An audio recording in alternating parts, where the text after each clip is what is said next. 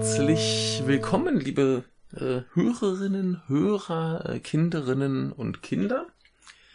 Ähm, ich bin hier heute mal wieder alleine, denn ich möchte mir, also was heißt möchten, ich weiß nicht, ob ich das möchte, aber ich werde mir einen Film ansehen, bei dem ich jetzt schon weiß, dass da eh irgendwie kein Mensch mitgucken will und wenn ich dann doch erst noch überlege, ob da vielleicht einer mitguckt und vielleicht mit mir drüber redet, dann wird das wieder alles ewig dauern und nee, nee, nee, nee, dann ist er nicht mehr aktuell und jetzt ist er noch halbwegs aktuell und dann dachte ich mir, gucke ich ihn jetzt hier einfach alleine und rede mal kurz darüber. Ich weiß noch nicht, wie gut diese Idee sein wird. Schau mal, äh, es geht um den Netflix-Film The Outsider. Im Moment ist ja, glaube ich, durchaus möglich, so eine Netflix-Schrottfilm Reihe zu machen. Wir hatten ja schon Bright, der soll ganz schrecklich sein, habe ich auch noch nicht gesehen. Wir hatten Mute, der ganz schrecklich sein soll, habe ich auch nicht gesehen. Je nachdem, wie mir das hier jetzt gefällt, vielleicht habe ich ja an dem ja wenigstens so viel äh, Spaß dran rumzumeckern, dass ich dann doch die anderen auch noch schaue und da auch noch dran rummeckere. Oder vielleicht ist er ja auch gar nicht so schlecht. Das Einzige, was ich bisher darüber weiß, ist eine Kritik vom Guardian, wo es äh, ein wenig heißt, äh, hier unser Protagonist, gespielt von äh, Jared Leto, wir kennen ihn alle, spätestens seit er in Fight Club äh, zum Mus geschlagen wurde. Ähm, anscheinend gerät er irgendwie nach Japan, wird Yakuza und äh, wird natürlich ein viel besserer und japanischerer Yakuza, als es äh, die Japaner sind. Schauen wir mal, ob das so zutrifft. Äh, ja, was ich bisher von mitgekriegt habe, ist relativ vernichtend. Und äh, ja, aber ich habe irgendwie ein bisschen Lust drauf, denn die Besetzung ist zumindest äh, ganz gut. Wie Jared Leto in der Hauptrolle, der hat mir ja irgendwie nichts getan. Also hier unser anderer Michael, der ist ja furchtbar genervt von ihm. Es weiß keiner so richtig warum. Aber ja, naja. Also mir hat er nichts getan. Das hat durchaus gute Sachen gemacht. Äh, warum nicht? Dann haben wir noch unter anderem äh, Kipei China. Oder China. Ähm, den wir zumindest aus so ein paar äh, Yakuza-Filmen kennen. Zum Beispiel hier Outrage hat er mitgespielt äh, ganz viel japanisches äh, Fernsehen, so Dorama. Naja, äh, cooler Typ. Ach hier zum Beispiel Shinjuku Sworn hat er im zweiten Teil auf jeden Fall mitgespielt. Hier diese äh, Shion Sono äh, Manga-Verfilmung. Wen haben wir noch? Wir haben eine Frau namens äh, Shiori äh, Kutsuna die unter anderem in Kingslave Final Fantasy mitgemacht hat. Äh, Kingslave Final Fantasy 15 heißt es korrekterweise. Ähm, die kenne ich, glaube ich, noch nicht. Auch ganz viel Fernsehen gemacht. Ähm, schauen wir mal. Ah, ich sehe gerade, sie, sie hat in, in äh, dem Beck-Film mitgespielt. Wer Beck nicht kennt, das ist ein äh, ganz toller äh, Manga über eine aufstrebende äh, Rockband da gibt es eben auch einen Film und einen Anime zu. Äh, sehr gut. Ähm, außerdem dabei Emil Hirsch, den man vielleicht noch kennt von Into the Wild oder Milk.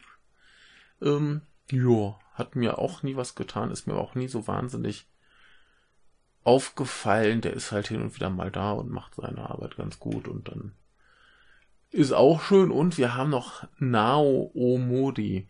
Ähm, ich habe, glaube ich, nicht viel mit ihm gesehen. Aber er war natürlich Itchy in Itchy the Killer und das ist natürlich äh, eine gute Sache. Ach, hier in R100 Härter ist besser hat er auch äh, mitgespielt. Ein äh, Film, den man vielleicht zumindest gesehen haben könnte, weil er in Deutschland immerhin erschienen ist. äh, schönes Ding. Äh, dies, dieser ganze Film hätte aber auch mal zu irgendeinem Zeitpunkt gemacht werden sollen von Takashi Miike mit Tom Hardy in der Hauptrolle. Und das wäre, glaube ich, die spannendere Alternative gewesen.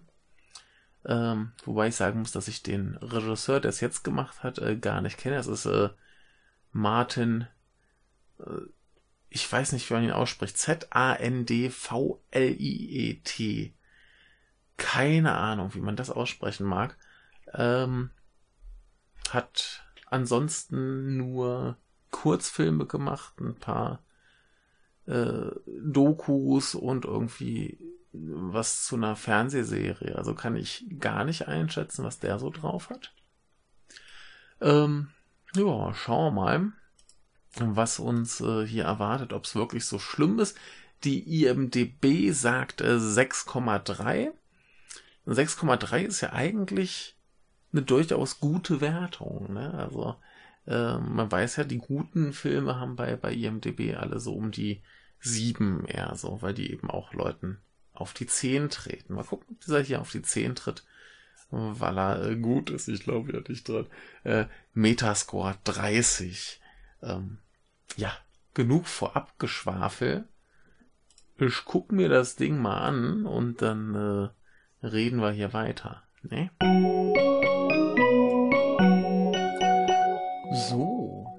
Liebe Leute, da sind wir wieder. Ähm, kurze Ergänzung. Ich habe natürlich bei den Schauspielern den äh, wunderbaren Taranobu Asano vergessen, der hier eine relativ große, also eigentlich eine der Hauptrollen spielt. Ähm, ja, und um jetzt mal das Schlimmste aus dem Weg zu räumen, war es eine Katastrophe? Nee, war, war nicht so schlimm. Also ich habe da schon, schon viel, viel Schlimmeres erwartet. Also das war äh, nicht doll, aber hier keine Katastrophe. Ähm, worum ging's denn jetzt eigentlich? Wir haben hier den guten Nick, gespielt von Jared Leto. Und der sitzt in den 50er Jahren in Japan im Knast. Zusammen, ne, erstmal noch nicht zusammen, sondern sitzt da erstmal, äh, schrubbt ein bisschen irgendwie die Baderäume oder was und findet da einen äh, aufgehängten Yakuza, der lebt noch ein bisschen und dann hält er den mal vom Sterben ab und das ist Kiyoshi, äh, halt besagter Tadanobu Asano. Äh, sie landen dann zusammen in einer Zelle, beschließen, dass sie halt zusammen sich da rausholen lassen. Man äh, bringt sich quasi um, oder man versucht es zumindest. Daraufhin kommt man ins Krankenhaus und dann kommt die Yakuza und äh, sammelt ein, ein. Ja, ne, und so aus Dankbarkeit nimmt er den ein bisschen mit in seine Yakuza-Bande. Und da äh, steigt er dann so ein bisschen auf und wir haben ganz Yakuza-Film typisch den Bandenkrieg und dann ist es irgendwann vorbei. Ne? Also Yakuza-Film-Klischees, äh, ein, ein. Normalerweise ist es ja gern, wie wir es auch aus anderen Gangsterfilmen kennen, so der typische äh, Aufstieg und Fall eines äh, Yakuza. Hier ist es, äh, naja, nicht so gefallen. Ähm, ansonsten ist ja immer so das Ding, wir haben hier die alten, traditionellen, äh, so mit Ehre und so weiter. Und dann sind da immer die, die modernen die dann irgendwie das, den Laden übernehmen wollen. Es kommt zur Konfrontation. Meistens äh, stirbt dann der Protagonist oder kommt ins Gefängnis oder so. Äh, hier ist das alles ein bisschen anders, ein bisschen äh, Hollywood-tauglicher. Ja, was fällt denn an diesem Film auf. Also erstmal, wir haben ähm, so die, die Anfangscredits, die sehen aus wie in jeder beliebigen äh, modernen Fernsehserie. So Zeug läuft in Zeitlupe da irgendwie durchs Bild. Äh, ein bisschen bunte Farben und da denkt man schon, ah, okay, ja, Netflix, alles klar. funktioniert irgendwie, aber ja, originell ist anders. Das trifft es dann auch schon so für den ganzen Film. Der sieht nicht besonders spannend aus. Äh, hat halt weitestgehend wieder sehr wenig Farben und alles relativ unspektakulär gefilmt. Ähm, ist alles nicht schlimm, aber eben auch nicht nicht besonders toll. Die Musik genauso, das ist die meiste Zeit so ambientes Hintergrund Gemurkse, äh, das in dramatischen Momenten ein wenig äh, anschwillt, aber ansonsten ist da eben ja untermalt halt die Stimmung so ganz okay. Ist aber alles nichts Besonderes. Ähm, ja, was haben wir denn noch so Relevantes? Ach so, ich habe übrigens noch einen äh, Schauspieler vergessen, ich Min Tanaka, der hier den äh, guten Yakuza-Boss spielt, den man aus sehr, sehr vielen Filmen kennen könnte. Nicht so auch äh, die Kenshin-Filme oder hier Twilight Samurai oder A Blade of the Immortal, ein ein guter Mann. Ähm, ja, was haben wir äh, sonst? Hier haben wir irgendwie was Auffallendes an dem Film. Ähm, er ist, äh, wenn es äh, brutal wird, sehr brutal. Äh, interessanterweise bleibt aber auch die Inszenierung relativ ruhig. Also wir haben dann nicht plötzlich irgendwie die totgeschnittenen äh, Action-Spektakel, sondern dann wird halt einer da relativ nüchtern ähm, umgebracht, also nüchtern ähm, bei der Inszenierung dafür mit umso mehr Blut. Ähm, oder auch wenn sich da ein paar der äh, Protagonisten die Finger abschneiden, ist das äh, alles sehr unspektakulär. Das ist ja nicht, nicht, äh, zumindest nicht schlimm. Ansonsten haben wir halt ja, haben wir halt äh, das Problem in Häkchen. Wir haben halt die klassische Yakuza-Geschichte. Nur eben, dass da plötzlich der große, tolle äh, Amerikaner drin steckt, der dann eben da so auftaucht, sofort aufgenommen wird. Äh, da gibt's dann äh, Orochi, gespielt von Kipe China, der äh, nicht so begeistert von ihm ist. Der ist da so ein bisschen skeptisch und die beiden zanken sich dann auch noch um dieselbe Frau, was dann natürlich auch noch die Schwester von äh, Tadanobu Asanos äh, Figur ist. Und äh, sie ist übrigens, glaube ich, auch die einzige äh, Frauenrolle in dem Film, die halt auch nicht mehr zu tun hat, als ähm, auf Jared Leto zu stehen und äh, ja, ein bisschen äh, dünne, aber das ist ja, ist ja normal für Yakuza-Filme, dass da die Frauen relativ kurz kommen, weil wir aber schon Yakuza traditionell so Männervereine quasi und dementsprechend hast du da auch sehr, sehr viele von, die alle irgendwie ein bisschen ähm, Raum in der Handlung einnehmen und da bleibt halt nicht viel Platz. Sie ist da hier wirklich nur so, so ja, für die Liebeleien und ein bisschen Antrieb für die Handlung, für den Konflikt. Ein bisschen lahm. Ähm, ja, ne, und wie gesagt, äh, die, äh, die quasi schönste Frau in der Filmwelt steht natürlich dann sofort auf unseren Ausländer. Die Yakuza sind relativ schnell beeindruckt von ihm. Sie schicken ihn, also sie sind erstmal dankbar, dass er halt dem Kiyoshi, also Tadanobu Asano, aus dem Gefängnis geholfen hat und äh, geben ihm dann einfach mal so einen Auftrag, er soll sich mit irgendwie einem ausländischen, ähm, ja, was ist das? Der hat da anscheinend irgendeine Firma oder so, soll er sich mal unterhalten, damit die sich vielleicht einigen. Äh, der ist natürlich ein ganz, ganz derber Rassist und wird dann halt mal mit der Schreibmaschine kaputtgeschlagen. Das finden die schon mal ziemlich gut. Genauso, ähm, ja, Nick ist äh, sowieso schon so ziemlich der Haut drauf. Relativ früh kommt dann die feindliche Bande quasi und die beleidigen ihn so ein bisschen, tätscheln ihm den Kopf, da schlägt er der einem dann erstmal mit dem Glas irgendwie das Gesicht kaputt. Wo ich normalerweise beim Yakuza-Film erwarten würde, so, hey, wir können dich verstehen, aber so läuft's hier nicht. Na, hier läuft's aber so. Das ist plötzlich total okay, dass der einfach mal draufhaut, wo er Lust hat. Ähm, wer sich an so Sachen wie meinetwegen Graveyard of Honor erinnert, äh, weiß, dass das eigentlich, äh, naja, das kann auch schief gehen. Ne? Na, hier ist das äh, total super. Die freuen sich, dass er halt an dem, dem Feind quasi erstmal eins auf die Schnute haut. Ja. Was haben wir denn hier noch Schönes? Ja, ne, also er wird dann quasi so mehr oder minder direkt aufgenommen, bekommt dann noch irgendwie einen anderen Auftrag, der so halbwegs schief geht, wo dann aber auch so ein bisschen rauskommt hier.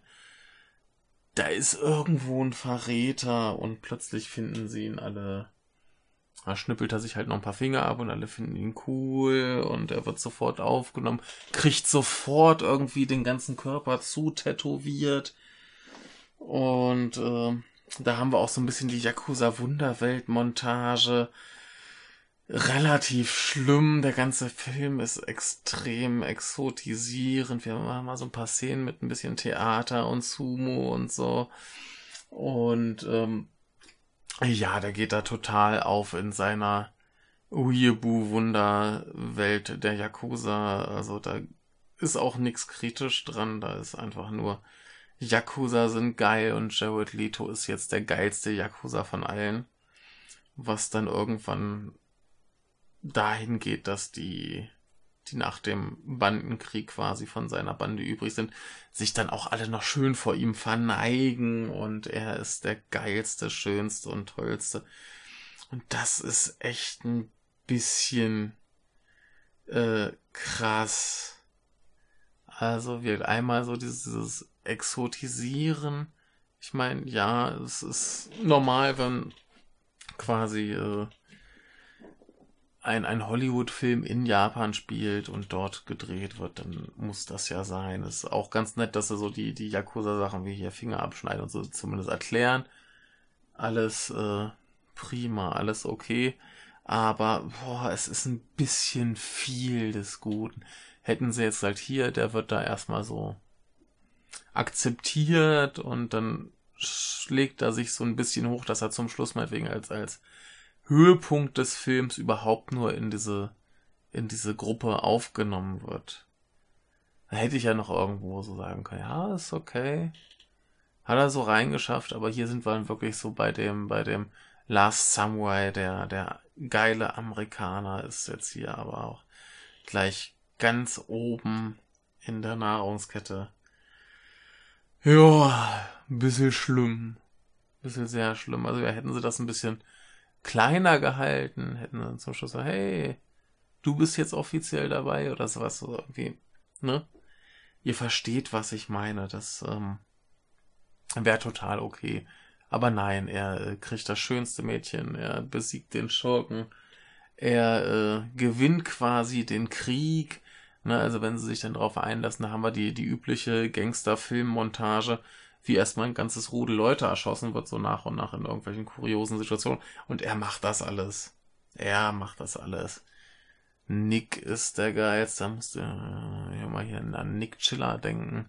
Der hätte das auch so gemacht. Ähm, ja, wie gesagt, so der Aspekt ist ein bisschen Panne, so dieses exotisierende ist verständlich, stört mich nicht, aber wer so. Äh, und ansonsten haben wir halt einen relativ handelsüblichen Yakuza-Film. Also da gibt's halt einfach wahnsinnig viele und wahnsinnig viele, die viel besser sind. Und ja, haben wir noch irgendwas Schönes über diesen Film zu sagen, dass wir jetzt nicht mit so einem Gefühl da rausgehen müssen. Ja, wir haben noch ein paar schöne Sachen. Ähm, sind ein paar coole Schauspieler bei. Also Tadanobu Asano ist halt eine geile Sau und generell die Schauspieler machen das alles ähm, gut, kann man sich nicht beschweren. Die wissen ja also gerade die Japaner wissen halt, was sie tun. Und Jared Leto läuft halt da rum und redet eh nicht viel und guckt irgendwie mit seinen äh, strahlenden Augen und oh, ich bin so putzig.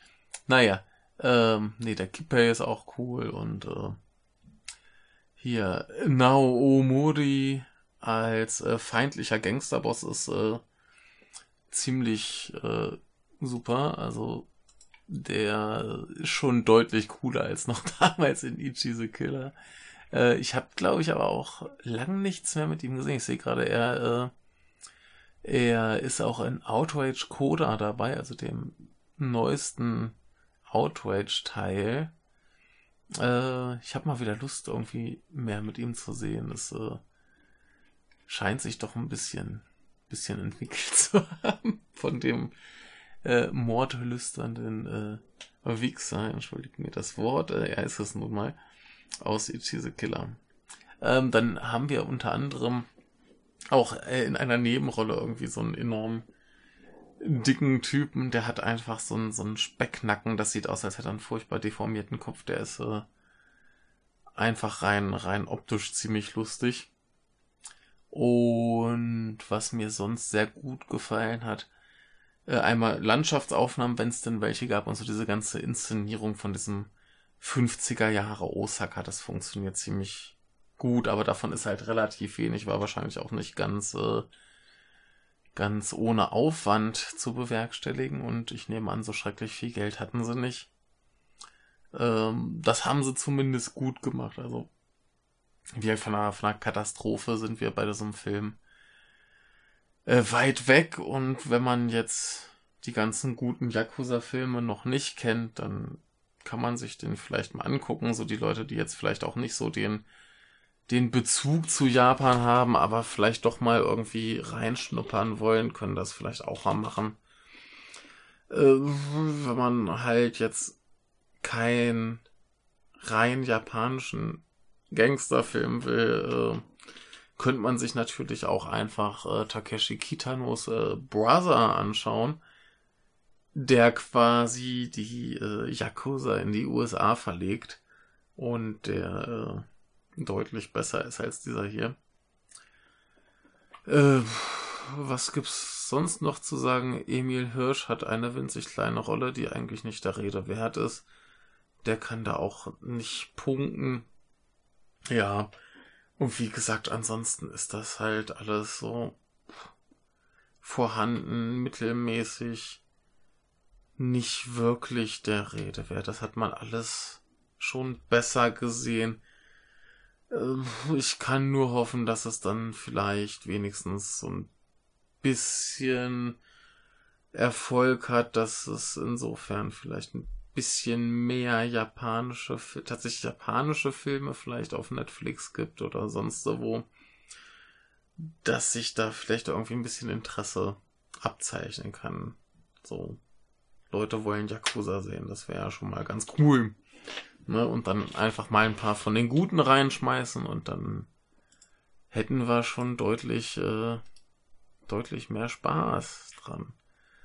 Ähm, eine Sache, die ich gerade nur so, noch so gelesen habe, ich äh, habe es jetzt selber nicht überprüft, ich habe den Original gesehen. Hier heißt es äh, bei den bei den Rezensionen auf Netflix, ähm, dass es äh, keine deutsche Synchro gibt und äh, ja, das kann gut sein, ist auch nicht äh, so schlimm. Die meiste Zeit wird äh, Japanisch geredet, da braucht man dann eh Untertitel für auf jeden Fall die meisten Leute.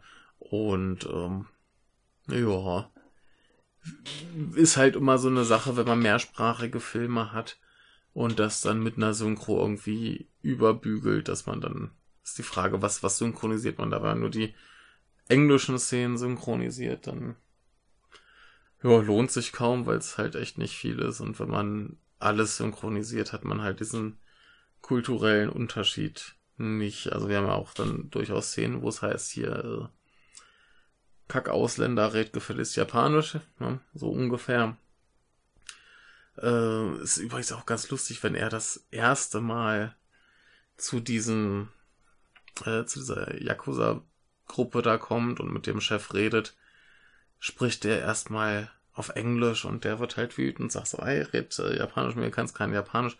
Und er sagt dann so ein, ein bisschen, wo ich dann auch dachte, so, ey, Junge, du solltest dir gerade so ein bisschen Sorgen um dein Leben machen. Äh, dann, wenn du ein bisschen Japanisch kannst, pack das doch mal aus. Das wäre vielleicht ein bisschen schlauer. Aber äh, sie verfallen ja alle äh, ganz schnell seinem Charme. Und er wird äh, der Geilste. Und ja, ist halt nicht der geilste Film, aber ja, ne. Wie gesagt, Katastrophe ist anders und bevor ich mich jetzt wiederhole, machen wir einfach Feierabend und guckt euch lieber was Besseres an. Tschüss.